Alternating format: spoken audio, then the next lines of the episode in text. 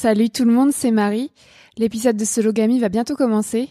Ce petit message, c'est juste pour vous informer que si vous souhaitez l'écouter directement en avant-première et sans publicité, je vous invite à me rejoindre sur Patreon. Patreon, c'est une plateforme réservée aux artistes et créatrices de contenu, par exemple de podcasts, comme moi. Pour un abonnement de 5 euros par mois, vous soutenez mon travail et accédez à de nombreuses contreparties. Mon podcast Sologamy me demande plusieurs heures de travail par semaine. Ça fait déjà 4 ans que je travaille bénévolement pour produire tous les épisodes que vous écoutez gratuitement. Alors aujourd'hui, j'ai besoin de votre soutien financier pour continuer le podcast. Mon travail mérite une rémunération. Si vous en avez les moyens, rejoignez ma communauté Patreon à l'adresse suivante patreon.com slash mariealbertfr. J'ai mis le lien dans la description du podcast. Grâce à votre abonnement, vous pourrez donc écouter les prochains épisodes de Sologamy avant tout le monde et sans publicité, et suivre les coulisses de mon travail au quotidien. Merci et à bientôt sur Patreon. Imagine the softest sheets you've ever felt. Now imagine them getting even softer over time. That's what you'll feel with Bowl and Branch's organic cotton sheets. In a recent customer survey, 96% replied that Bowl and Branch sheets get softer with every wash. Start getting your best night's sleep in these sheets that get softer and softer for years to come. Try their sheets with a 30-night guarantee. Plus, get 15% off your first order at bowlandbranch.com. Code BUTTERY. Exclusions apply. See site for details. Hold up. What was that? Boring. No flavor. That was as bad as those leftovers you ate all week. Kiki Palmer here, and it's time to say hello to something fresh and guilt-free. Hello Fresh. Jazz up dinner with pecan-crusted chicken or garlic butter shrimp scampi. Now that's music to my mouth. Hello Fresh. Let's get this dinner party started. Discover all the delicious possibilities at hellofresh.com. Planning for your next trip? Elevate your travel style with Quince. Quince has all the jet setting essentials you'll want for your next getaway, like European linen, premium luggage options, buttery soft Italian leather bags, and so much more. And is all priced at 50 to 80% less than similar brands. Plus, Quince only works with factories that use safe and ethical manufacturing practices. Pack your bags with high-quality essentials you'll be wearing for vacations to come with Quince. Go to quince.com slash pack for free shipping and 365-day returns.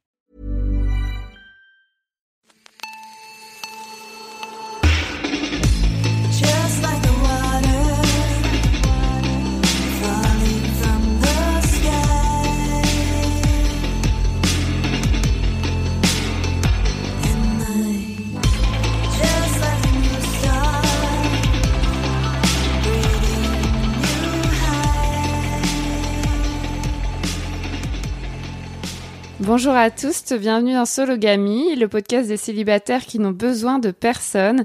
Je vous présente euh, la saison 3 du podcast et l'épisode 23 sur le thème de la rupture amoureuse. Moi, je m'appelle Marie-Albert, j'ai 28 ans et j'habite dans un petit village des Yvelines. Je suis aventurière, journaliste et autrice féministe. Je me définis comme une femme cisgenre, célibataire, pansexuelle, française, blanche, jeune, mince, valide, athée et d'origine bourgeoise. Aujourd'hui, je reçois Tara Lacroix. Bonjour Tara. Bonjour Marie. Euh, comment tu te présentes et tu te définis si c'est le cas? Euh, moi, je suis une femme de 28 ans euh, qui habite en région parisienne et je suis une femme hétérosexuelle, célibataire, depuis très peu de temps.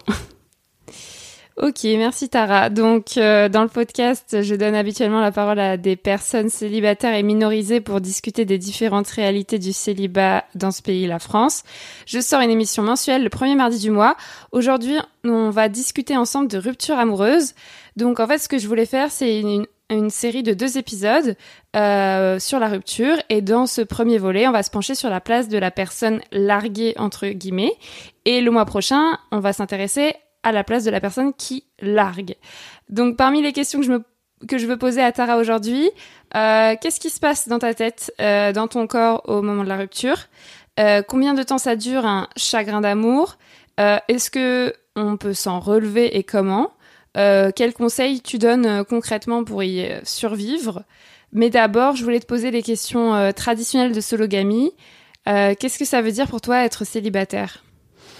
Euh, alors pour moi, être célibataire, ça signifie ne plus être en couple, et du coup, ça, enfin, ça sous-entend qu'il faut définir euh, le couple. Donc euh, pour moi, le couple, c'est une relation amoureuse, privilégiée, euh, qu'on va entretenir avec une personne qu'on aura aussi quelque part officialisée. Et euh, cette relation aura une priorité, enfin en tout cas c'est une relation dans laquelle on va introduire une notion de priorité, que ce soit une relation amoureuse euh, exclusive ou pas. Alors, tu as dit que tu étais célibataire depuis pas longtemps. Euh, bah, depuis quand?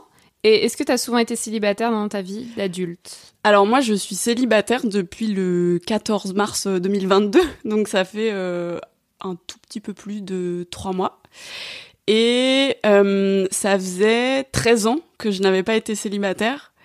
Donc euh, depuis mes 15 ans en fait. Donc en fait, je sais pas si je peux dire que j'ai déjà été célibataire parce que pour moi euh, de ma naissance à mes 15 ans euh, comme j'ai enfin j'étais célibataire, oui, j'ai jamais eu de petit copain mais comme c'est le moment où on commence, c'est l'âge auquel on commence à avoir des relations amoureuses et à être en couple, euh, moi je considère que j'avais jamais été célibataire de ma vie et du coup c'est quelque chose de tout nouveau pour moi.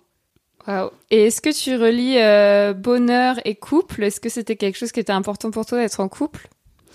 Euh, en fait, c'est une question que je m'étais jamais posée, je pense, parce que les choses se sont toujours faites assez naturellement. J'ai rencontré des hommes, euh, je les ai aimés, et donc euh, assez logiquement, on va dire dans ma tête, je me suis mise euh, en couple avec eux. Euh, après ma rupture, bah, j'ai commencé à me poser ces questions-là, en fait, de fait, et euh, je pense que le couple peut être une source de bonheur, effectivement, pour euh, plein de gens, et puis ça l'a été euh, pour moi aussi. En revanche, j'estime aujourd'hui que ça l'est pas forcément pour moi, ou en tout cas que c'est pas encore possible pour moi d'être complètement heureuse et épanouie en couple parce que j'ai des choses à régler avec moi-même sur mon rapport aux hommes, mon rapport euh, à l'amour et euh, aux relations que j'ai envie d'entretenir avec euh, euh, des amoureux euh, potentiels que je pourrais avoir euh, plus tard. Et donc euh, c'est des questions que je me pose aujourd'hui, mais euh, pour moi bonheur et couple c'est pas forcément lié. Et en tout cas pour moi aujourd'hui c'est pas possible d'être euh, complètement euh, heureuse et épanouie euh, en couple, même si j'ai bien conscience que c'est le cas pour euh, plein d'autres personnes. Et euh, je crois que euh, je suis assez contente euh, d'être célibataire aujourd'hui et de pouvoir expérimenter euh, ce statut. Ouais, donc déjà, on va expliquer. Enfin, je vais déjà spoiler. Tara, tu es ma meilleure amie. Donc, moi, je suis Marie, toi, t'es Tara. On se connaît depuis le lycée, donc on se connaît depuis Plus de 10 ans. 12 ans, on va dire. Et euh, tu- là, on enregistre cet épisode le 25 juin. Donc, quand il sortira en octobre, euh, ce sera dans longtemps. Donc là, tu dis que ça fait que trois mois que tu es célibataire. C'est pour ça que c'est pour ça. Si vous n'avez pas compris. Euh, Est-ce qu'aujourd'hui, ton célibat pèse sur ta situation financière ou non? Alors, c'est une, une question très intéressante parce qu'en fait, je, euh, peux pas répondre par oui ou par non, euh, dans le sens où sur certains aspects, oui, ça pèse, et sur d'autres aspects, euh, pas du tout. C'est-à-dire que par exemple, euh, je pense que l'aspect principal sur, le, sur lequel euh, euh, ça pèse, c'est la question des vacances. C'est-à-dire qu'effectivement, euh, bah, je peux. Enfin, le budget pour les vacances est nettement réduit puisque euh, quand j'étais en couple, euh, on partageait, mais mais pas à 50-50, c'est-à-dire que euh, euh, mon ex-compagnon qui gagnait euh, mieux sa vie que moi avait la possibilité de mettre plus d'argent dans les vacances et donc on avait la possibilité aussi de partir peut-être plus loin dans des destinations plus chères avec plus de matériel. Enfin voilà. Euh, aujourd'hui, je me suis rendu compte qu'en en réservant mes vacances cette année, bah, mes options euh, étaient un peu plus, enfin, j'avais un peu moins d'options, euh, notamment à cause du budget. Cependant, au niveau de la vie quotidienne, j'ai constaté, et alors ça, je pense que c'est aussi une particularité du couple qu'on avait, c'est que on vivait pas dans la même région. Euh, lui habitait dans le nord de la France et moi je suis en région parisienne et donc euh, il y avait cette problématique aussi de euh, des billets de train à prendre euh, pour euh, se retrouver régulièrement et ça c'est sûr que ça pesait sur mon budget parce que en général c'est moi qui me qui me déplaçais et alors qu'aujourd'hui bah du coup c'est un budget que que j'ai pour me faire plaisir personnellement, c'est-à-dire ça concerne plus une autre personne, mais simplement moi.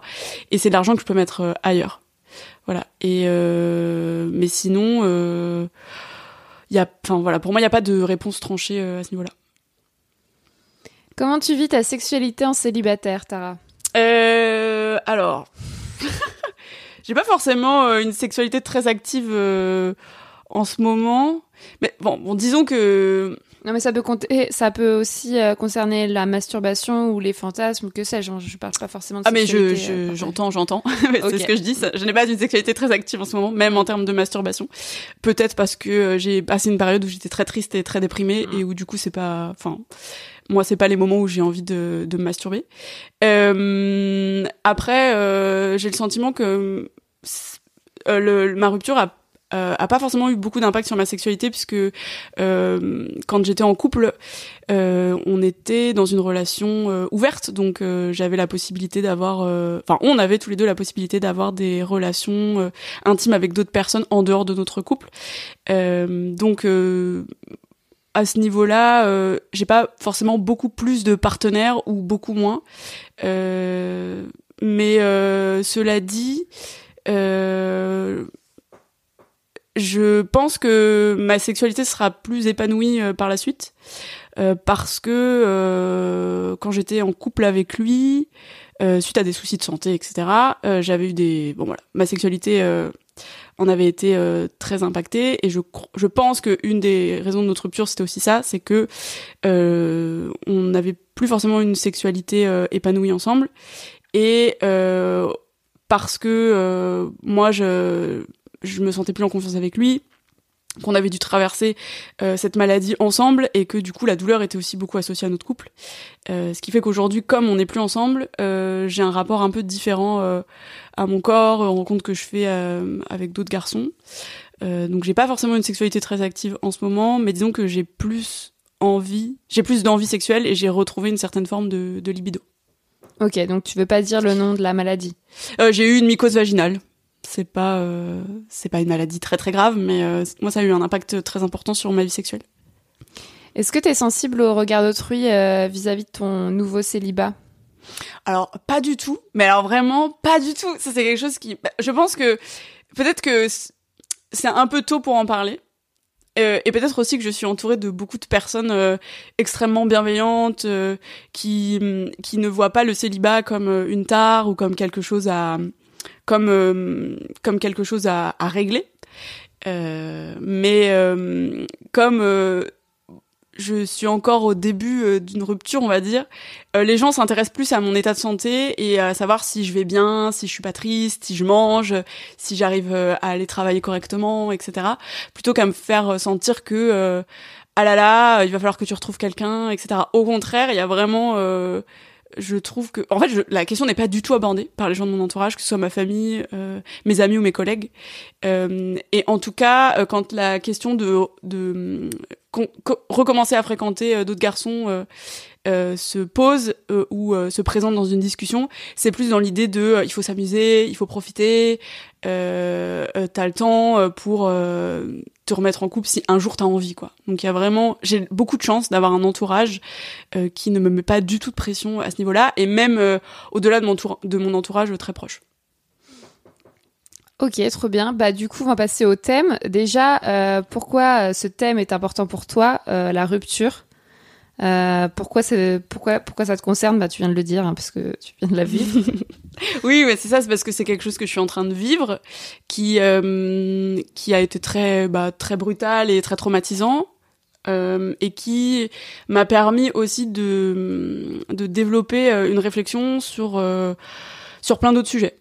C'est-à-dire que la rupture a amené des questionnements sur euh, sur l'amour, sur la sexualité, mais aussi sur euh, la question de l'entourage, la question de l'amitié, euh, de, de la question du couple aussi, euh, tout bonnement. Hein, euh, Qu'est-ce que c'est le couple Comment on fait pour euh, que ça, ça fonctionne Est-ce que j'ai vraiment envie d'être en couple Est-ce que j'ai envie que ça fonctionne Enfin voilà, toutes ces toutes ces choses-là.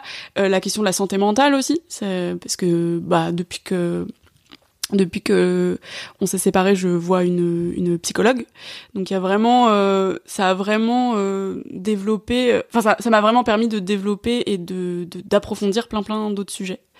Euh, et c'est pour ça que je trouve que c'est important, aussi parce que euh, en fait, je me suis rendu compte euh, après cette rupture qu'on est, qu'on était plein plein de personnes à avoir déjà euh, vécu euh, ce genre de choses et il y avait comme une espèce de partage de de cette douleur un peu euh, universelle et euh, c'est quelque chose de très très rassurant.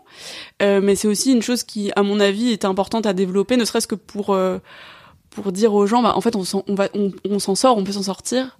C'est difficile mais vous êtes pas seul quoi. Il y a d'autres personnes et et on s'en sort Alors, est-ce que tu peux nous raconter ta rupture, euh, me raconter ta rupture euh, C'était quand? T'as dit au début 14 mars Ouais. 2022.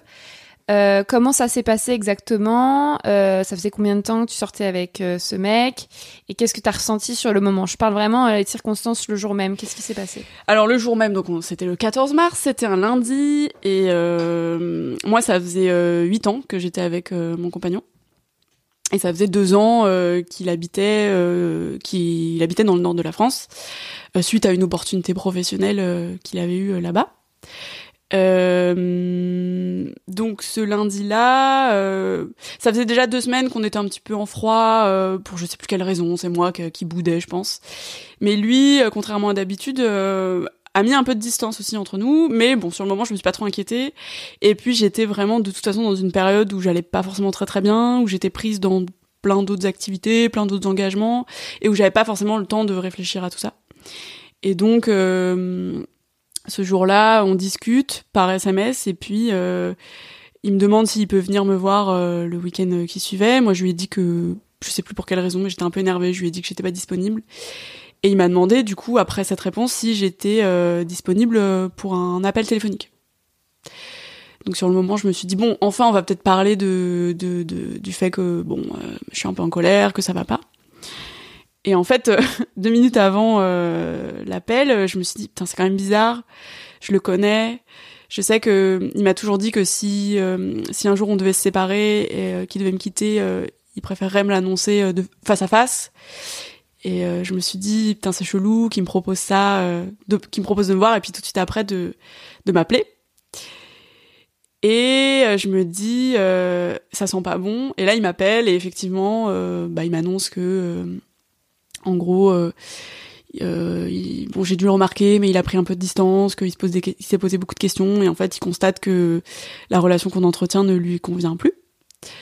Mais il me dit ça pendant une minute sans vraiment euh, m'annoncer quelque chose de concret quoi et donc moi je lui dis mais euh, du coup ça signifie que tu veux qu'on se sépare? Et il me dit oui oui euh, je crois donc vraiment la pire réponse mais en même Donc, temps tu t'auto-largues. donc hein, je on va m'auto-largue, voilà. À, à cet instant présent, un peu sidérée, je m'auto-largue et surtout, sur le moment, je ressens rien. C'est-à-dire que juste, euh, c'est comme si je ressens quel- quel- quelque chose proche d'une évidence. Je me dis, bah oui, de toute façon, ça devait arriver. Je sais pas, à ce moment-là, je sais pas encore pourquoi je me dis ça, mais je me dis, bah oui, c'est évident, ça devait arriver, euh, voilà. Et je pense à des choses euh, logistiques très vite, c'est-à-dire, je me dis, bah écoute, euh, ok, je, comprends, mais du coup, il faut quand même qu'on pense à, à comment je vais faire pour venir récupérer mes affaires, quand est-ce que tu es disponible. Et je lui dis, parce que, bon, évidemment, bah voilà, on était en couple, on n'avait pas forcément de projet euh, à très long terme ensemble, mais en tout cas, on avait prévu de se rendre ensemble avec des amis à lui et mes amis à moi euh, au triathlon de Deauville, donc qui a lieu la, la semaine dernière. Dont moi, du coup. Oui, dont Marie, évidemment, dont toi. Et, euh, et euh, du coup, effectivement, je lui dis, donc, il faut que je vienne récupérer mes affaires. Et deuxièmement, on est d'accord qu'on maintient quand même le triathlon euh, qui doit avoir lieu dans trois mois, quoi. Et lui me dit, euh, oui, oui, et ils font en larmes euh, de tristesse. Et euh, c'est moi qui le console sur l'instant. Et tu lui parles de sologamie ou non? Alors oui, effectivement, à un moment donné, euh, donc euh, sur cette sur ce moment de sidération où c'est lui qui me largue, mais c'est lui qui pleure et c'est moi qui le console, donc ce qui est quand même euh, ahurissant, mais en même temps pas forcément euh, étonnant. Euh, je je lui je fais une blague et je lui dis euh, bah parce que bon évidemment il connaît euh, il te connaît hein t'es ma meilleure amie Euh, mais je lui dis euh, euh, en tout cas, euh, je sais pas combien de temps Marie va pouvoir se retenir de me proposer du coup de venir dans son podcast euh, Sologamy puisque je suis désormais célibataire comme elle l'attendait depuis si longtemps. Voilà.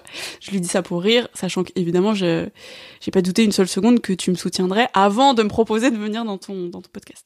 Donc t'étais vraiment dans le concret, dans les blagues, dans le, sérieux. Enfin, tu portais encore la relation à ce moment-là. Ouais, en fait. ouais, j'essayais, en fait, euh, j'ai vraiment essayé de rationaliser tout ce qui se passait en lui disant que ça arrivait, que c'était normal, qu'on Tu avait... l'as rassuré en fait. Ouais, je l'ai rassuré, je l'ai consolé, je lui ai dit que ce qu'on avait vécu c'était de toute façon formidable, qu'on avait créé une relation incroyable, euh, que j'étais fière de ça. Et sur le moment, c'était vrai, hein, j'étais, enfin, je suis fière de ce qu'on a quand même réussi à construire ensemble, euh, au moins sur les six ou sept euh, premières années, quoi. Euh, mais c'est vrai que sur le moment, euh, je ressentais pas de forcément de de tristesse ou ou de grands chamboulements. et je crois que le fait de le rassurer, ça me rassurait moi-même aussi, parce qu'à ce moment-là, bah, j'étais au travail, on était lundi, et en fait, j'avais la, la, fin de la journée et la semaine à assurer, quoi. Donc vraiment, je pouvais pas m'écrouler maintenant devant tout le monde.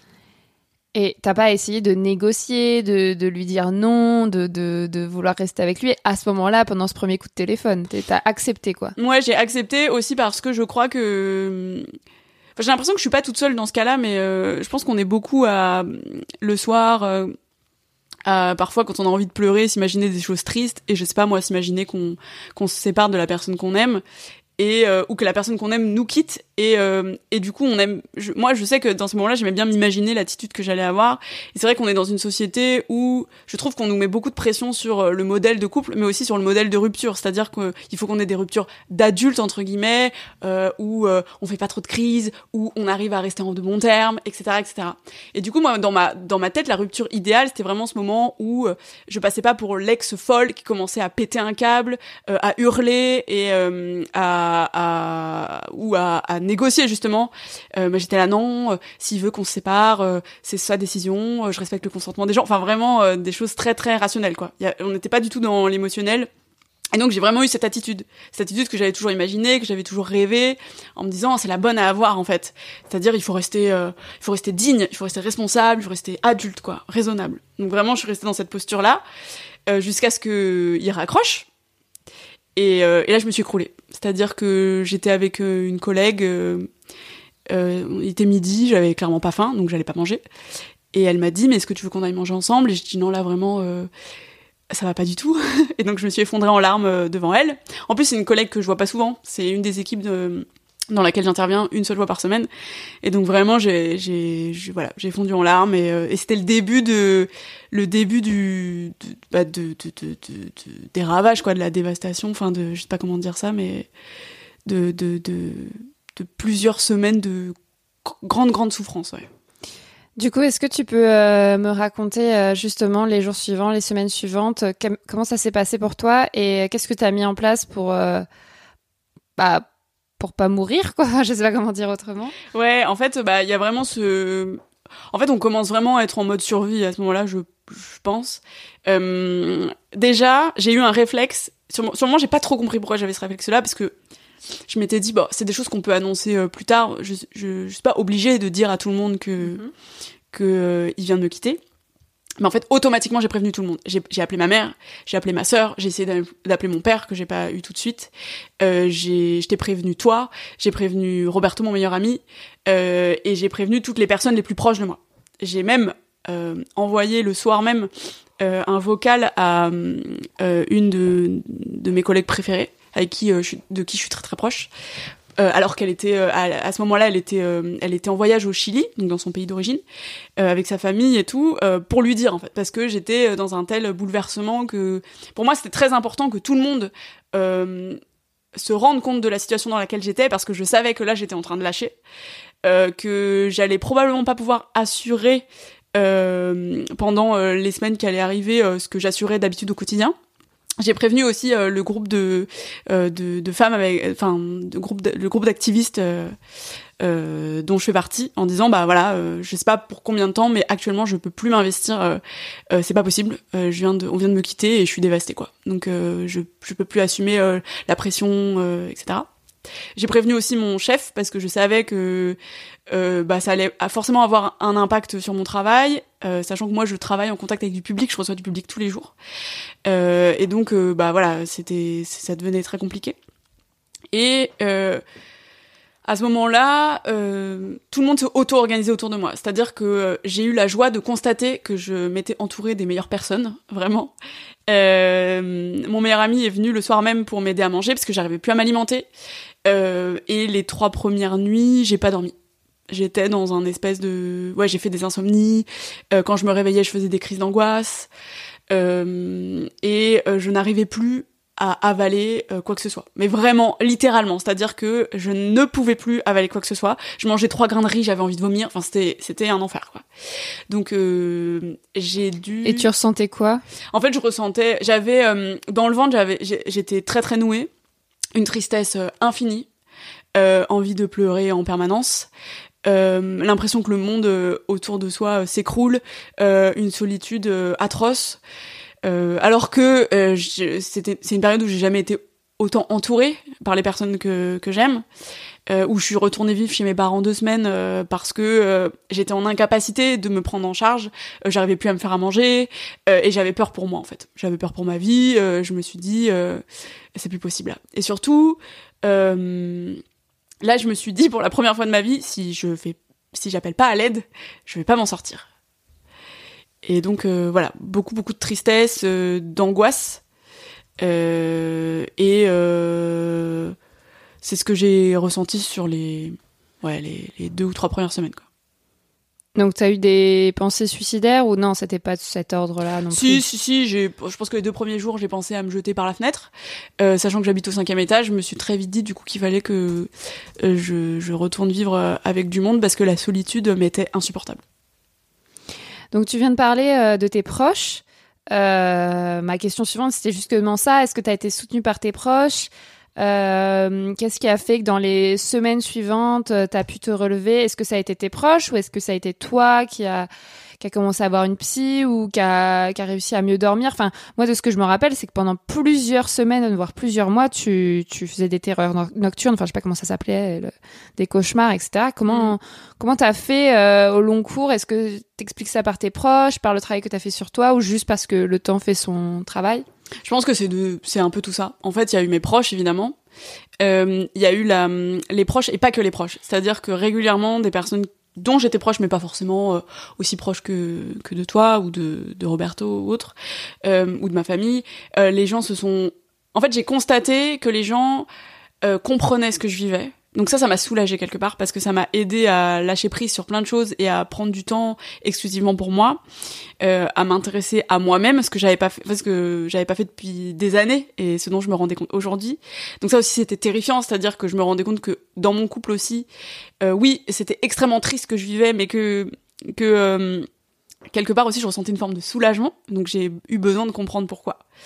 Euh, et, euh, et oui, donc euh, j'ai eu l'aide de mes proches, des personnes qui comprenaient ma douleur et qui la comprenaient parce qu'elles arrivaient très concrètement à expliquer ce que je ressentais. Et donc quand j'ai quand j'ai quand j'ai compris ça, quand j'ai compris que les gens euh, comprenaient ce que je ressentais parce qu'ils étaient déjà passés par là et qu'en fait c'était une forme de douleur euh, universelle, ça m'a rassurée d'une part.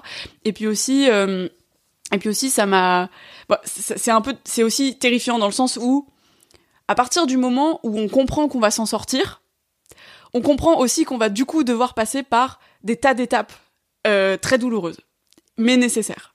Et ça, c'est effrayant parce que euh, moi, je, je sais que j'ai pas peur de la mort. En revanche, je suis terrifiée par la douleur. C'est vraiment quelque chose qui me qui me terrifie. Donc je me suis dit bon, euh, j'ai mal, euh, je suis du coup limitée dans euh, dans ce que je peux faire parce que je peux clairement plus assumer euh, ce que je faisais avant, tout ce que je faisais avant. Donc euh, comment comment va être ma vie en fait? C'était ça. Après, il y a eu évidemment mes parents qui m'ont tout de suite soutenue, euh, qui m'ont accueillie. euh, enfin, il y a, même pas eu de questions à se poser. Euh, j'ai immédiatement décidé de prendre rendez-vous avec une psychologue parce que ça faisait un moment que je me posais la question, mais là je me suis dit bon, c'est le déclencheur. euh, au moins, je sais par quoi je vais commencer quoi en arrivant dans ce cabinet. Et puis, qu'est-ce qui m'a aidé aussi? Euh, Oui, en fait, le fait de constater que euh, je- j'étais pas seule, que euh, je crois que c'est une des, une des choses que la rupture euh, m'a appris, c'est que j'étais pas seule en fait, j'étais entourée de plein de personnes qui m'aimaient et qui m'aimaient énormément.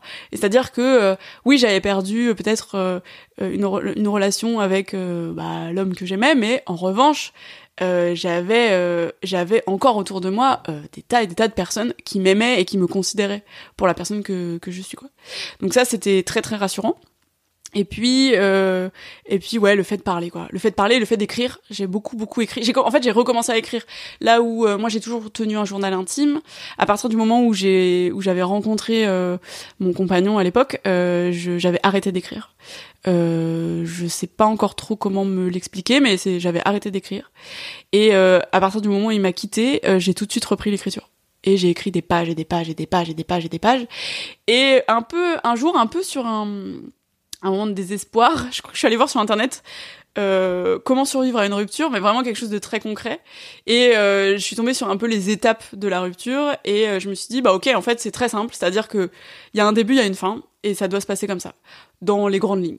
Donc Et euh, c'est quoi ces étapes du coup? Alors la première étape c'est le choc, ensuite c'est le c'est euh, le déni, ensuite on passe par euh, une étape de colère, après c'est une étape plus de dénigrement et dépression, après il y a une étape de d'acceptation et la dernière c'est la reconstruction. Donc euh, quand j'ai lu ça je me suis dit ok. En fait, euh, je crois que le côté un peu rationnel de la chose m'a rassuré en me disant, ok, en fait, il faut que je passe par là. Là, j'en suis où? J'en suis à peu près là. Bon, c'est normal que ce soit douloureux.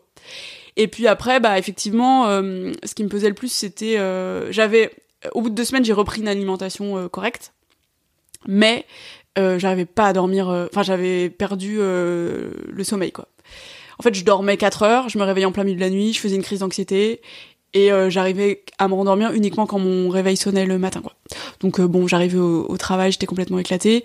Euh, ce qui m'a aidé aussi, c'est que le mon chef, ayant très bien compris ce qui se passait, euh, m'a autorisé à réduire mon activité auprès du, du public que j'accompagne pendant euh, deux semaines. Et euh, à la suite de ces deux semaines, j'ai pris une semaine de vacances. Donc ça m'a aidé aussi à, à, digérer les choses de façon beaucoup plus sereine. Parce que je me sentais pas obligée de, de, tenir le coup dans mon travail, sachant que j'en étais pas capable à, à ce moment-là. Et ça m'a pas obligée non plus à prendre un arrêt maladie ce qui aurait pu être une solution si j'avais pas pu prendre de vacances ou que j'avais pas pu réduire mon activité. Et ce que j'aurais fait si ça avait été nécessaire, évidemment. Mais je pense que ça m'aurait rajouté un peu de stress euh, bon, par rapport à la réduction de rémunération, etc., au papier à faire, euh, voilà. Euh, mais euh, donc c'est tout ça qui, qui m'a aidé. Puis après, bah, évidemment, la psy euh, qui m'a donné des, exercices à faire, qui m'a enfin qui m'a conforté dans ce que je ressentais, qui m'a aidé à, à comprendre ce que je vivais. Et puis puis le temps tout simplement. Euh, pour le sommeil, le fait de mettre des choses en place, de prendre des, du magnésium, de la mélatonine, euh, d'avoir des huiles essentielles avec moi. Enfin, c'est con, mais c'est des petites choses qui peuvent rassurer aussi. Euh, et euh, tout ça en étant très entourée et en, et en ayant des gens qui régulièrement se relayaient pour prendre de mes nouvelles et, et me, me soutenir, en prenant la mesure de ce que je, de ce que je vivais et en, en comprenant euh, très clairement que c'était que c'était grave et que c'était important. Ever catch yourself eating the same flavorless dinner three days in a row? Dreaming of something better? Well, HelloFresh is your guilt free dream come true, baby. It's me, Kiki Palmer. Let's wake up those taste buds with hot, juicy pecan crusted chicken or garlic butter shrimp scampi. Mm. Hello Fresh. Stop dreaming of all the delicious possibilities and dig in at HelloFresh.com. Let's get this dinner party started. Hiring for your small business? If you're not looking for professionals on LinkedIn, you're looking in the wrong place. That's like looking for your car keys in a fish tank. LinkedIn helps you hire professionals you can't find anywhere else, even those who aren't actively searching for a new job but might be open to the perfect role. In a given month, over 70% of LinkedIn users don't even visit other leading job sites. So start looking in the right place. With LinkedIn, you can hire professionals like a professional. Post your free job on linkedin.com/people slash people today. Ouais, du coup, c'est une forme de deuil, parce que dans le deuil, il y a les mêmes étapes, en fait. euh, et euh, je voulais te demander, euh, pendant toute cette période, donc euh, les premières semaines, les premiers mois, ça, ça a été quoi tes rapports avec ton ex? Parce que du coup, euh, ça peut être aussi plus difficile à faire son deuil quand la personne, on reste en contact avec elle, ou au contraire, certaines personnes disent qu'elles préfèrent rester en contact avec leur ex, voire même que ça devient un ami. Comment, au début, comment ça s'est passé, en fait, avec ton ex? Qu'est-ce que Ouais. vous aviez mis en place? Est-ce que vous parliez tous les jours Euh, En fait, au début, effectivement, on a continué à se parler tous les jours parce que je pense qu'on avait besoin de s'expliquer les choses. De moi, j'avais besoin de comprendre pourquoi il me quittait, euh, pourquoi il m'avait pas dit les, les choses avant, euh, pourquoi on n'avait pas pu avoir ces discussions en fait avant. Euh, J'ai compris aussi que bah voilà, en fait, il me quittait aussi pour quelqu'un d'autre parce qu'il avait rencontré entre temps quelqu'un d'autre.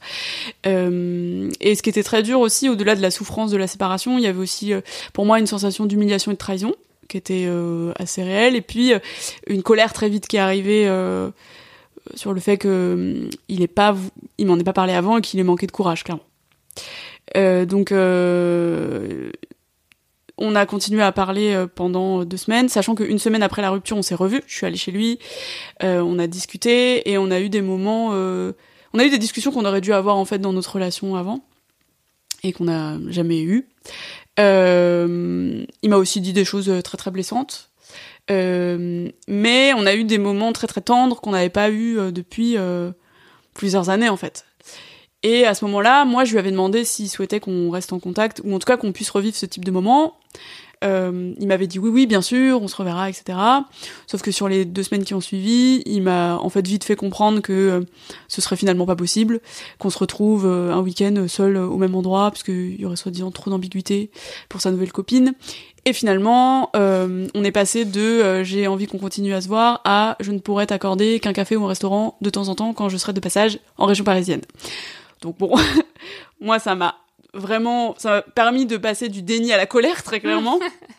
Euh, là vraiment, je, je me suis dit mais on est en train de se foutre de ma gueule et surtout euh, après huit ans de relation, on ose me traiter comme ça. Donc sur le moment, euh, j'étais dévastée et en même temps très en colère. Et euh, et puis euh, et puis du coup bah je- j'en ai profité pour lui dire en fait ce que je pensais que c'était pas correct euh, que parce que lui m'avait dit moi j'aimerais bien qu'on reste amis après je comprendrais que ce soit pas possible pour toi. Sur le moment je lui avais dit que je savais pas trop que j'allais mais que j'aurais l'honnêteté de lui dire au moment où je saurais. Et et bon quelques semaines après du coup je lui ai dit écoute moi je suis en incapacité d'être en de continuer à entretenir une relation avec une personne qui se comporte de cette façon-là avec moi, sachant qu'on avait ce niveau de confiance et de complicité ensemble, euh, c'est pas possible. Donc je lui ai dit, écoute, euh, moi je considère que euh, jusqu'au triathlon, oui, parce qu'on avait quand même décidé de, de maintenir notre participation tous les deux au triathlon, sachant que on avait loué une maison où on serait ensemble dans cette maison-là, etc. J'aurais pu dire, bah, on annule, j'ai plus envie de te voir, etc. Mais je m'étais dit, bon, ça fait euh, une deadline où ça nous permet aussi de de, de faire un point euh, dans le sur le long terme quoi. Mais je lui avais dit d'ici là euh, je voilà on va arrêter de se parler. Si toi t'as envie de prendre de mes nouvelles de temps en temps y a pas de problème ça me fera plaisir. En revanche moi je vais arrêter là parce que c'est c'est trop douloureux. Que j'avais commencé à être dans une euh, situation où lui évidemment du coup euh, était moins disponible parce que euh, il laissait euh, il me l'a dit clairement désormais il allait mettre la priorité euh, sur euh, sa nouvelle copine et son couple du coup. Ce qui pour moi était une annonce extrêmement violente euh, sachant que c'était une, personne qu'il connaissait depuis trois mois même pas. Et donc je me suis dit bah en fait clairement à part attendre des miettes et 5 heures qui répondent à un de mes messages et donc être dans des états d'anxiété pas possible ça ne me fait pas de bien donc je vais arrêter là. Effectivement le fait de couper un peu les ponts ça m'a aidé euh, lui revenait de temps en temps euh, demander de mes nouvelles à peu près toutes les deux semaines euh, et c'était pas des moments que j'appréciais très clairement. Euh, et puis bah, la semaine dernière on s'est revus justement au fameux triathlon auquel tu as participé aussi. Donc on a passé le week-end ensemble avec des amis à lui certains que je connaissais d'autres non et toi et ton frère. Et c'est un week-end qui s'est très bien passé parce qu'en fait quand on s'est revus on avait des des relations euh, bah, très très cordiales, euh, voire même euh, très très amicales. C'est comme si rien n'avait changé dans notre façon de communiquer et en même temps comme si tout avait changé puisque bah on n'est plus ensemble, on n'est pas rentrés ensemble et on a même partagé des moments de complicité qu'on aurait pu partager à l'époque quand on était ensemble. Donc c'était très troublant et en même temps ça m'a apaisé parce que ça m'a montré que j'avais dépassé un peu ce stade de, colère, sachant que lui-même, euh, deux semaines avant, m'avait écrit un message en s'excusant de la brutalité avec laquelle euh, il m'avait largué, euh, me disant qu'il s'était rendu compte que c'était pas normal, qu'il aurait pas dû mettre fin à notre relation de cette façon-là, qu'il aurait dû m'accompagner dans le fait de venir récupérer mes affaires et tout. Parce que ça, finalement, je l'ai fait seul. J'avais encore les clés de chez lui, donc un week-end où il était pas là, où je savais qu'il était parti avec sa nouvelle copine, en fait, je, je suis allée récupérer mes affaires toute seule. Euh, donc il y a vraiment tout- toutes ces choses-là euh, qui m'ont, qui moi m'avaient, m'ont beaucoup affecté. Et euh, le fait qu'on se revoie comme ça dans un cadre un peu neutre m'a aidé à être plus apaisée. En revanche, un peu avant le triathlon, ma certitude c'était que après le triathlon, euh, on allait, j'allais définitivement couper les ponts parce qu'en fait, euh, je pense que euh, effectivement, même si on, partage encore euh, une forme de complicité, enfin 8 ans, ça peut pas s'oublier comme ça. On a forcément partagé beaucoup de choses ensemble, on a des souvenirs, euh, beaucoup de souvenirs en commun, beaucoup de private jokes, beaucoup de voilà, de choses qui nous lient. L'attitude qu'il a eue au moment de notre rupture a brisé quelque chose en moi de plus que juste la question de la séparation. Et aujourd'hui, je me sens pas forcément, euh, j'ai pas forcément l'envie de le côtoyer lui en tant que personne. Euh, et surtout, je vois mal où pourrait être ma place dans sa vie, parce que j'ai aucune envie de rencontrer sa nouvelle copine, euh, et que même si j'aime beaucoup ses amis avec qui, pour la plupart, je m'étais, je m'étais liée plus ou moins d'amitié, je, je veux plus qu'on se revoie et qu'on se côtoie. Voilà. Après, peut-être que les choses évolueront dans le temps, mais aujourd'hui, euh, alors, je lui ai pas encore dit, on en a pas encore parlé, mais depuis que, depuis le week-end, euh, il m'a envoyé un message euh, le lundi en me disant qu'il avait été content qu'on se revoie ce week-end-là. Je lui ai dit que moi aussi que ça m'avait fait plaisir. Depuis, plus de messages, mais je pense que si ça se fait pas progressivement, à un moment donné, je vais lui dire que j'ai envie qu'on arrête, parce que je trouve que c'est aussi très injuste que lui ait, ait finalement ressorti beaucoup de choses très très positives de tout ça, alors que moi j'ai juste l'impression d'avoir perdu euh, beaucoup euh, et que en plus lui puisse continuer à profiter de notre complicité et de ma présence. Bon, c'est un peu comme si lui avait tout gagné et moi un peu tout perdu quoi. Donc euh, je dis ça dans les grandes lignes parce que mon état d'esprit a quand même beaucoup évolué. Je sens que cette rupture, enfin le fait qu'on soit plus ensemble me fait du bien aussi. Mais mais euh, ouais, je pense que j'ai encore un peu le seum. Donc je pense que le fait qu'on qu'on coupe les ponts euh, va m'aider à avancer euh, encore un peu mieux. Est-ce que euh, qu'est-ce que tu penses de l'expression chagrin d'amour Est-ce que tu as l'impression d'en avoir vécu un ou d'en vivre un? Oui, je pense que j'ai vécu un chagrin d'amour, ouais. Ouais, ouais. Euh, au moins dans les premières semaines. Après, rapidement, euh, hum, je crois que euh, je crois qu'en fait c'est la c'est notre rupture qui m'a fait comprendre que je l'aimais vraiment. Euh, c'est qu'on va dire, mais je me suis rendu compte que je l'aimais au moment où on s'est séparés. C'est un peu dommage, mais c'est comme ça. Et euh, ouais, ouais, le chagrin d'amour, euh, ouais, ouais, je l'ai vécu euh, euh, de plein fouet, quoi. C'est vraiment un truc. euh, on a le sentiment d'avoir le cœur, mais genre très concrètement, le cœur dans ton corps qui qui qui qui explose ou qui qui se brise par terre, quoi. Vraiment, il y a tout. Enfin, moi, j'ai vraiment eu le sentiment que tous mes organes euh, réagissaient, quoi. Il y a vraiment eu un truc où euh, déjà mon estomac, j'ai jamais eu une aussi bonne digestion qu'à cette période-là, mais en plus, euh, il y a vraiment euh, des, des endroits du corps euh, qui réagissent, et notamment le cœur, effectivement, ou en tout cas la poitrine. Et je pense que le chagrin d'amour, c'est comme ça que moi ça s'est mat- matérialisé chez moi. Et aussi cette espèce de souffrance de se dire, on a perdu la personne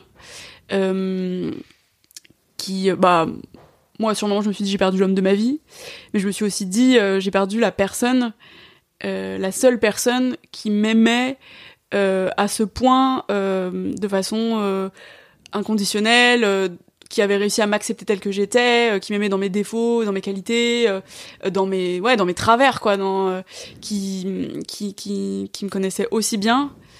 Et et ouais c'est c'est je pense que c'est ça qui qui fait mal dans le chagrin d'amour. En tout cas moi c'est c'est mon cas. Alors aujourd'hui, tu te sens comment? Euh, T'en es où aujourd'hui, le 25 juin 2022 Euh, je me sens beaucoup mieux, mais vraiment, vraiment beaucoup mieux. Le fait de l'avoir revu euh, il y a une semaine euh, m'a un peu chamboulé, mais en fait, euh, finalement, m'a aussi apaisé, comme je le disais. Et, et aujourd'hui, je sens que ça m'a pas, ça m'a pas freiné comme comme au tout début de, de notre rupture, mais qu'au contraire, ça m'aide à avancer de façon un peu plus sereine. Euh, je dois dire que très rapidement, j'ai ressenti du soulagement à l'idée de, enfin, à l'idée qu'on soit plus ensemble, quoi. euh, parce que je me suis rendu compte que dans notre couple, je m'étais aussi beaucoup oubliée. J'avais, à la fin, j'avais aussi essayé de devenir une autre personne euh, pour plaire à ses amis, pour essayer de m'intégrer à son milieu social qui n'était pas le même que le mien. Et qu'en se séparant, j'avais, en fait, j'avais tout d'un coup. Ce qui est assez fou, c'est que au, moment où il m'a quitté, j'ai très rapidement repris des habitudes que j'avais avant qu'on se rencontre. Euh, j'ai oh, très rapidement recréé du lien avec ma famille, alors que euh, j'avais senti qu'on s'éloignait un petit peu euh, avec mes parents. Euh, j'ai euh, et j'ai tout de suite eu besoin de faire beaucoup de choses pour moi-même, et j'ai tout de suite retrouvé une forme de liberté et d'épanouissement que j'avais perdu, quoi. Donc quelque part, ça m'a, ça m'a vraiment inquiété parce que je me suis dit mais putain c'est incroyable euh, de m'être enfermée dans ce truc-là qui en fait ne me convenait pas et de ne même pas m'en, être rendu compte. Ça, ça m'a vraiment inquiété. Je me suis dit il faut que je travaille sur ça. Mais en même temps, quel soulagement de retrouver une forme de liberté, de pouvoir euh, euh, décider de mon planning sans m'interroger sur euh, est-ce que, euh, en plus comme on habitait à distance, il y avait vraiment une question d'organisation des week-ends, de quand est-ce qu'on va pouvoir se voir et tout qui était essentiel parce qu'on pouvait pas se voir en semaine.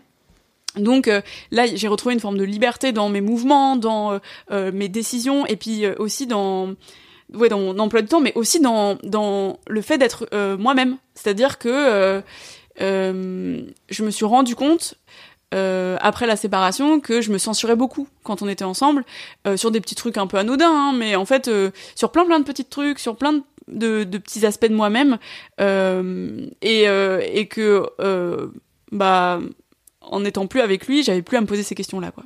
Et ça m'a soulagé de tellement de choses que vraiment, euh, ça m'a aidé à me remettre de la souffrance que je ressentais, quoi. Euh, et puis ça m'a aussi permis de, me poser des questions sur le couple, euh, en me disant bon, si moi aussi finalement j'étais pas si heureuse que ça, quelles en étaient les raisons? Est-ce que c'était lié au type de relation qu'on entretenait? Est-ce que est-ce c'était lié au projet de vie qu'on n'avait pas en commun? Est-ce que c'était lié à lui en tant que personne par rapport à son attitude, etc.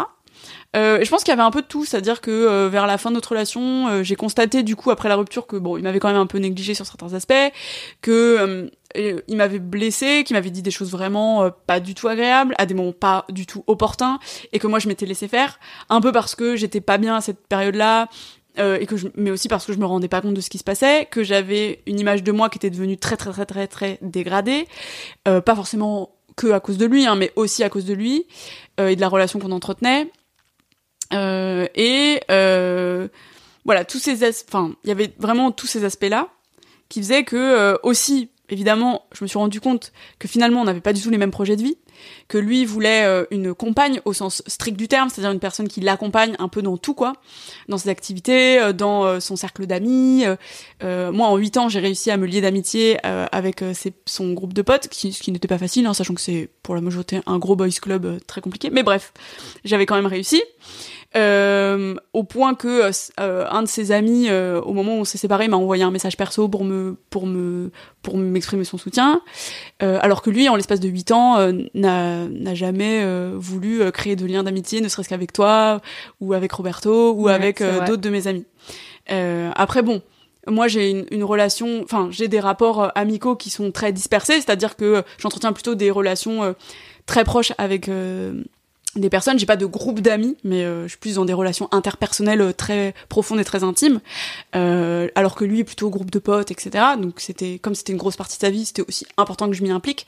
Mais c'est vrai que lui n'a jamais montré euh, l'envie de, de se lier d'amitié ou de vous découvrir plus, alors que il me, enfin, il me montrait même que c'était quelque chose de qui le mettait mal à l'aise, quoi. Donc bon, sur le moment, je me suis dit bon, il est peut-être juste mal avec les relations sociales, ce qui était vrai aussi.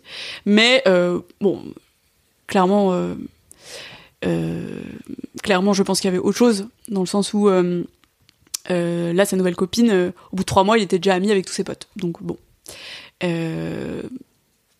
y a, je pense que on était aussi très très différents l'un de l'autre et que mes amis le renvoyaient à cette différence parce que bah, j'ai des amis qui me ressemblent beaucoup et, euh, et effectivement euh, je pense que c'était quelque chose qui était assez effrayant pour lui mais euh, bon tout ça a fait que je me suis rendu compte finalement on n'était pas peut-être pas si bien assortis que ça ou en tout cas on n'avait plus forcément de nouvelles choses à vivre ensemble puisqu'on n'avait plus les mêmes projets de vie là où moi, voilà, effectivement, j'avais besoin de d'un point d'ancrage plutôt que d'un compagnon. Et, euh, et lui avait vraiment besoin d'une compagne, quoi.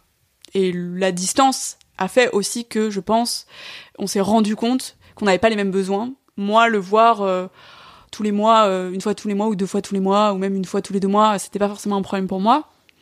Euh, alors que lui euh, euh, était en manque de, de contact euh, physique, mais aussi de proximité, de, enfin voilà, de partagées. euh, et là où moi, pas forcément quoi.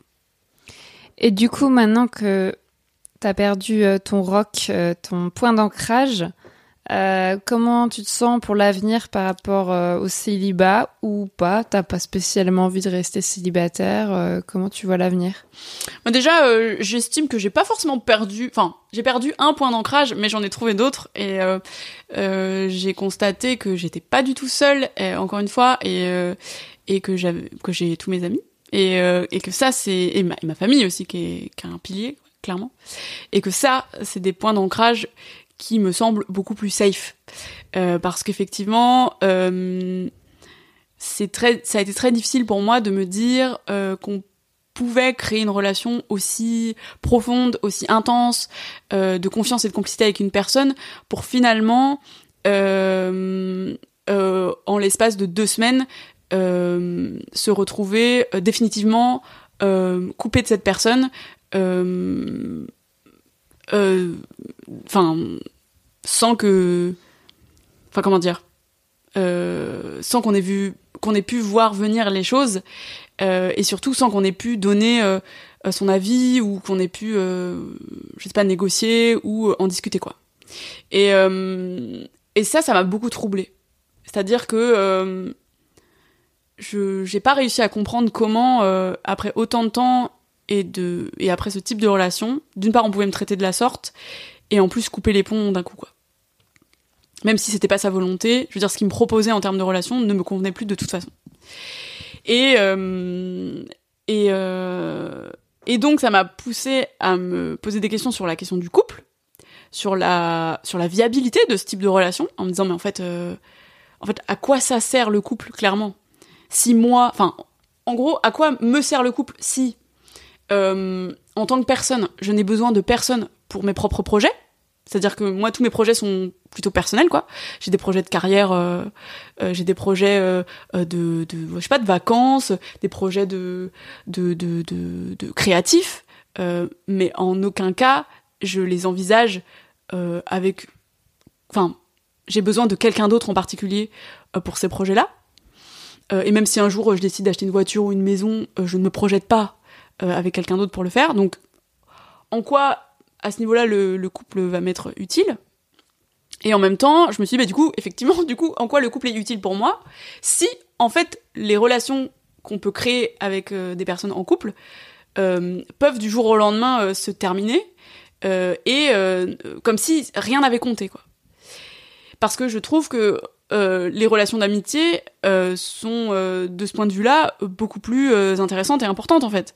C'est-à-dire que elles sont beaucoup plus stables aussi pour moi parce que bah en fait dans l'amitié il n'y a pas ces questions là de d'exclusivité qui font que bah à partir du moment où tu décides que tu veux vivre ces choses là avec une autre personne tu peux plus le vivre avec la personne d'origine bah pour moi c'est problématique et même dans des relations qui seraient non monogames euh, je trouve que parce qu'on était en relation libre donc on aurait pu se demander euh, voilà on aurait pu se dire bah en fait euh, il avait aussi la possibilité de d'entretenir euh, deux relations euh, amoureuses simultanées, ce qui aurait été possible et ce que j'aurais probablement accepté si on avait discuté.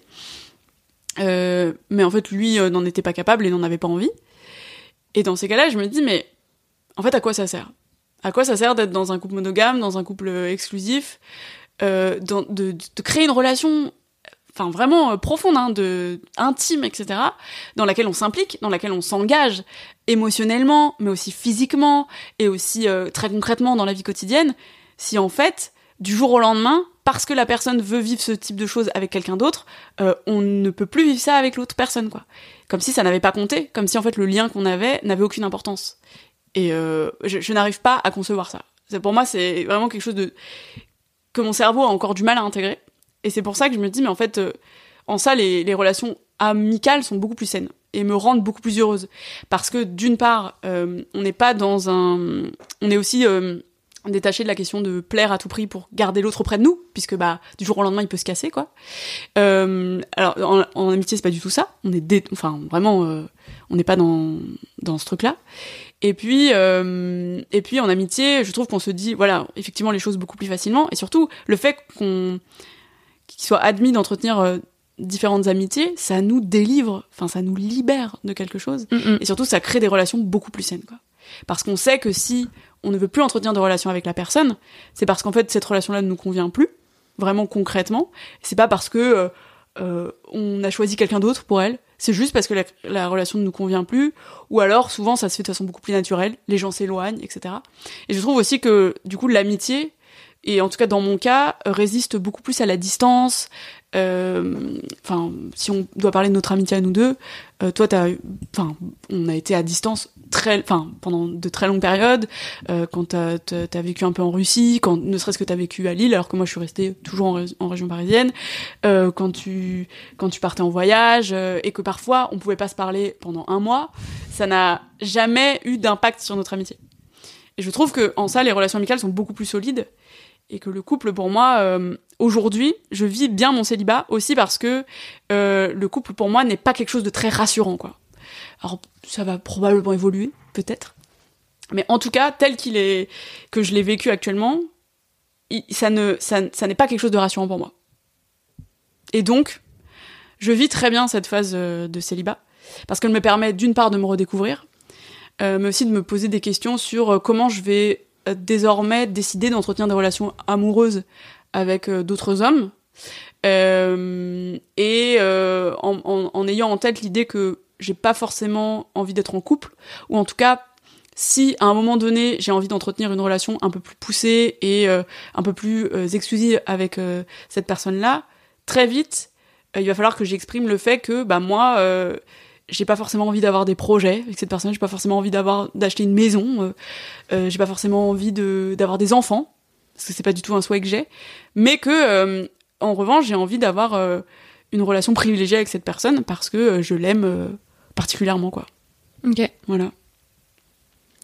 Merci Tara. On peut pas, on peut pas tout explorer non plus, mais là on a quand même répondu à pas mal de questions.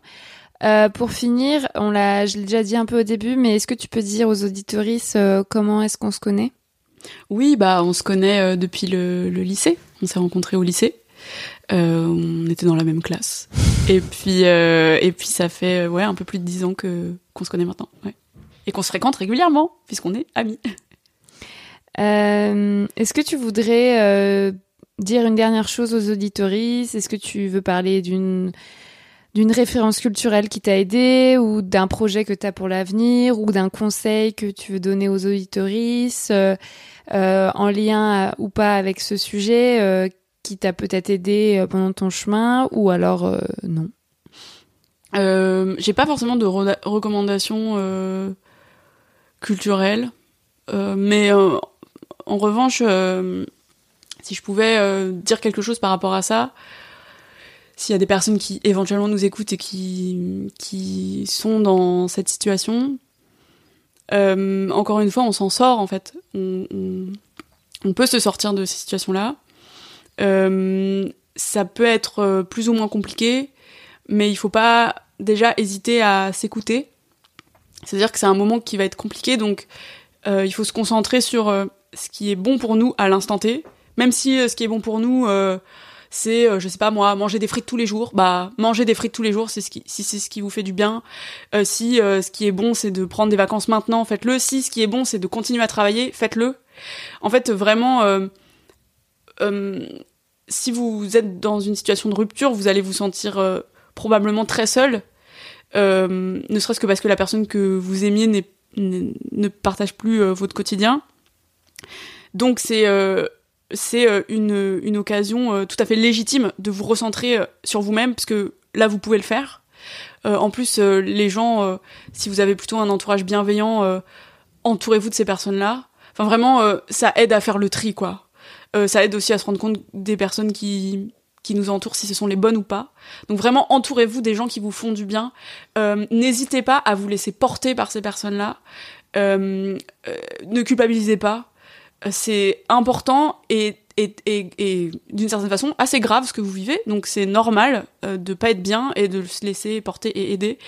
Euh, si vous sentez que si vous avez euh, besoin de parler et que vous avez peur euh, que votre entourage ne soit pas en mesure de vous écouter ou que ça vous fait culpabiliser et que du coup ça vous aide pas à vous en remettre, n'hésitez pas à voir euh, un ou une professionnelle, vraiment un psychologue, un psychiatre, une psychologue ou une psychiatre, peu importe. Enfin, faites-vous aider, c'est vraiment très très important. Euh, et euh, et c'est con à dire, mais euh, en fait, vous allez vous en sortir. Et c'est peut-être terrifiant, justement, parce que vous allez souffrir. Mais, mais vous allez aussi passer par des périodes de, d'euphorie et de retour sur vous-même qui sont très, qui sont très, très réjouissantes. Et, et accepter ces, moments-là, parce que ça va vous aider à, aller mieux sur le long terme, quoi. Après, le, comme pour tout, le temps fait les choses. Euh, mais surtout, euh, si à un moment vous sentez que vous sombrez, euh, tournez-vous vers les autres. Tout le monde sait, tout le monde. Il y a au moins une personne dans votre entourage qui a déjà vécu cette rupture et qui connaît cette douleur, donc il faut pas, faut pas hésiter. Ouais, t'as raison. Et puis, je voulais ajouter deux choses. Déjà, pour continuer, euh, faut, faut quand même dire que la rupture, bon, toi, t'as donné un témoignage, mais il y a des personnes qui s'en remettent jamais. Il y a des personnes qui sont mal toute leur vie à cause de ça. Il y a des personnes qui se suicident. Euh, Enfin, c'est vraiment très grave une rupture, un chagrin d'amour, comme on dit. Et ça peut être très grave au même titre que subir un deuil ou des violences, euh, que sais-je encore. Donc, si vous allez pas bien, bien sûr, euh, si vous avez un, entourage bienveillant, vous pouvez vous faire aider, mais dans tous les cas, vous pouvez aller voir des médecins, même votre médecin généraliste, vous pouvez aller aux urgences. Enfin, je veux dire, il y a, il y a vraiment aucune culpabilité à avoir euh, par rapport à ça. C'est vraiment des états de détresse psychologique et parfois physique, comme tu as vécu, comme tu pouvais pas dormir et manger.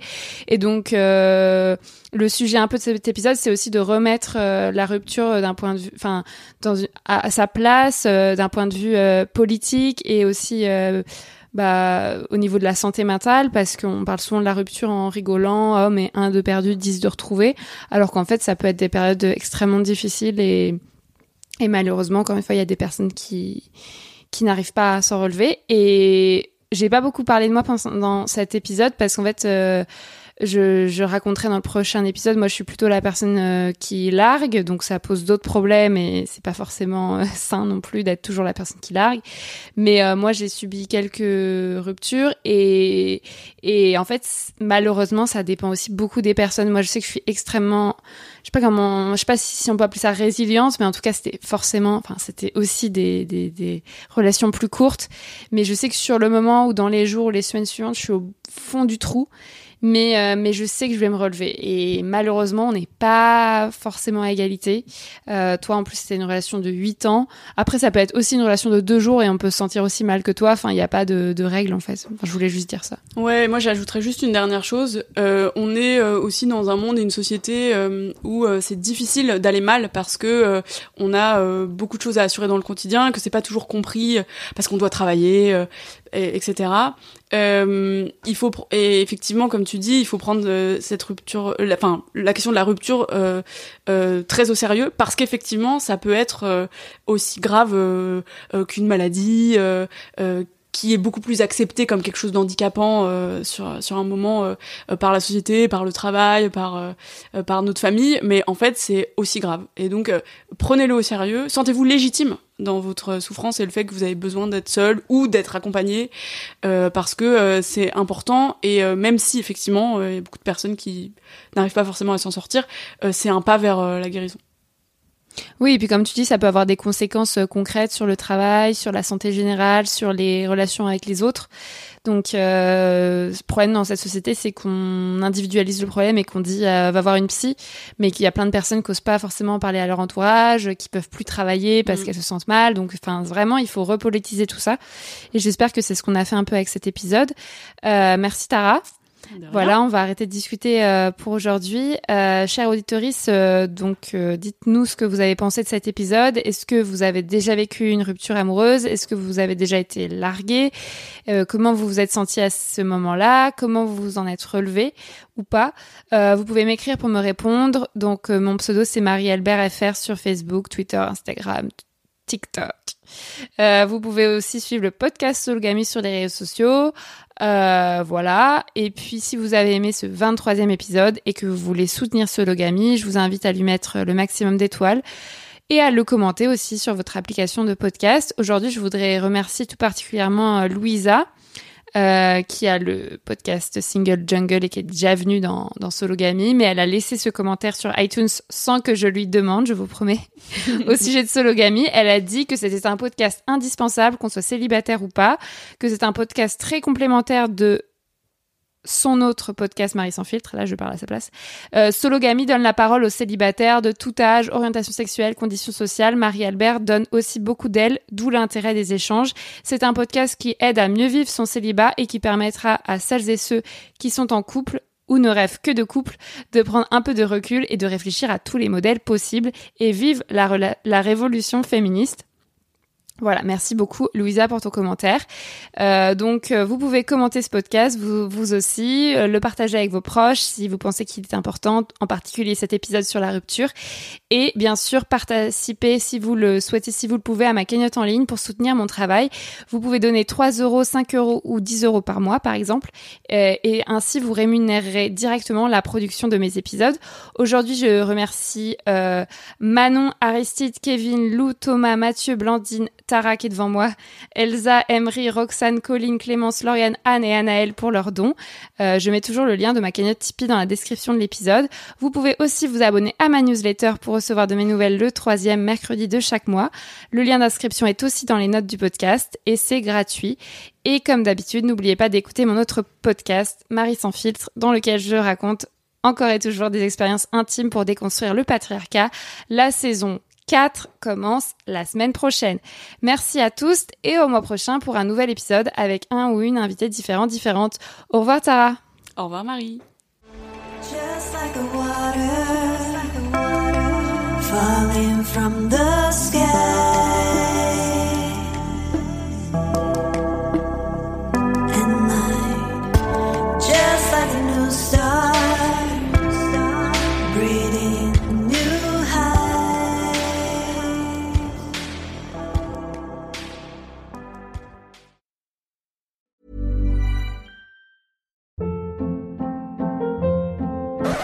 Up. What was that? Boring. No flavor. That was as bad as those leftovers you ate all week. Kiki Palmer here, and it's time to say hello to something fresh and guilt-free. Hello Fresh. Jazz up dinner with pecan-crusted chicken or garlic butter shrimp scampi. Now that's music to my mouth. Hello Fresh. Let's get this dinner party started. Discover all the delicious possibilities at hellofresh.com. Hey, it's Paige DeSorbo from Giggly Squad. High quality fashion without the price tag. Say hello to Quince. I'm snagging high-end essentials like cozy cashmere sweaters, sleek leather jackets, fine jewelry, and so much more. With Quince being 50 to 80% less than similar brands. And they partner with factories that prioritize safe, ethical, and responsible manufacturing. I love that. Luxury quality within reach. Go to quince.com slash style to get free shipping and 365 day returns on your next order. Quince.com slash style. Imagine the softest sheets you've ever felt. Now imagine them getting even softer over time. That's what you'll feel with Bowl and Branch's organic cotton sheets. In a recent customer survey, 96% replied that Bowl and Branch sheets get softer with every wash. Start getting your best night's sleep in these sheets that get softer and softer for years to come. Try their sheets with a 30-night guarantee. Plus, get 15% off your first order at bowlandbranch.com. Code BUTTERY. Exclusions apply. See site for details.